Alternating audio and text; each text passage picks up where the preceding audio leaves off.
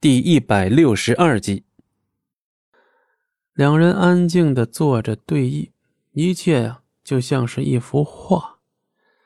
龙当换上了妖异的红袍，和九灵墨胜雪的白裳丝毫不显突兀，好像是从天界下来的一对仙人。果然，这就是拥有命定姻缘的人吗？姻缘都被命定。是注定要在一起的一对玉人。素素看着龙当和九灵墨在他的房间啊，不对，这里原本就是龙当的房间，他的心竟然还会痛。龙当现在是在惩罚他吗？如果真是这样，那这份惩罚真的能伤到他。一时间，素素觉得胃里有点难受，小腹处也不舒服。原来龙当对他的影响力竟然大到了这个地步。他也真是太过天真，以为还能能够被人全然接纳。房内那样美好的场景，怕是他一辈子都无法得到的吧。转身，干脆离开好了。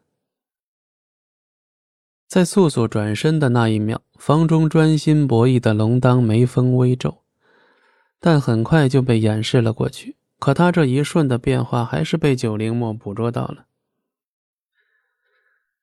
九灵墨浅浅一笑，似乎这世上没有什么是他不能看穿的。似乎龙哥哥并不喜欢同我下棋。龙当只勾出一抹耐人寻味的笑，并不答他。现下龙当对九灵墨的态度，可远不如早些日在素素面前那般温柔。龙当落下一枚黑子，正好堵住了白子最后一条出路。他一脸盛气，带有磁性的声音传出：“你输了。”对于龙当态度的大转变，九灵墨也不恼。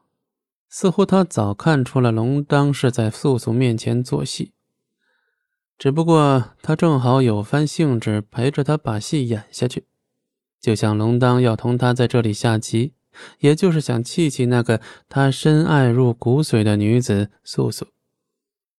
可现下九灵墨似乎不愿意从戏中脱身。七年不见，龙哥哥就不挂念我吗？我可是时常会想起龙哥哥呢。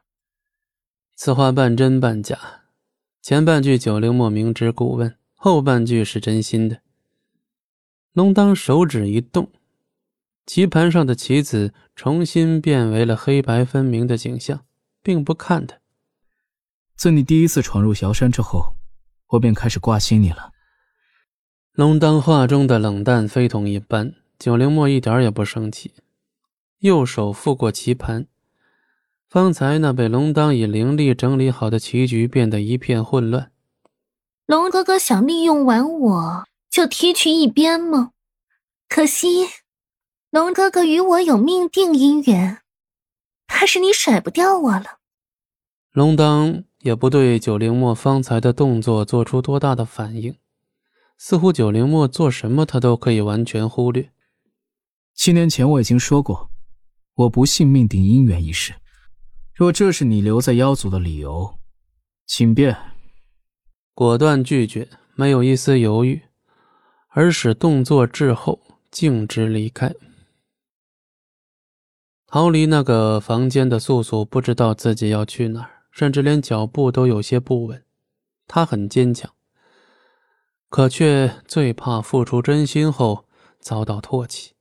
她以为，至少龙当永远不会这样冷眼待她。是他又错了吗？一路摇晃着身躯，这几日他总是莫名的肚子疼。今日看见龙丹跟九灵墨在一起发生的种种，就连身体也愈发的不舒服。行走之际，已有人拦在他面前。夜色太重，素素凑近几步才看清，原来是罗刹。可他的脸色却是十分的凝重。素素强装无事，语气与平时一模一样。大妖可是有事？罗刹很沉默，沉默了很久，甚至让素素觉得生寒。这不是平日里神经大条的罗刹，他要同他说什么呢？在陷入沉默很久后，罗刹终于开口，声音低沉的可怕。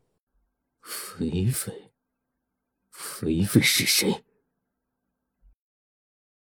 本集播讲完毕，感谢您的收听，我们精彩继续。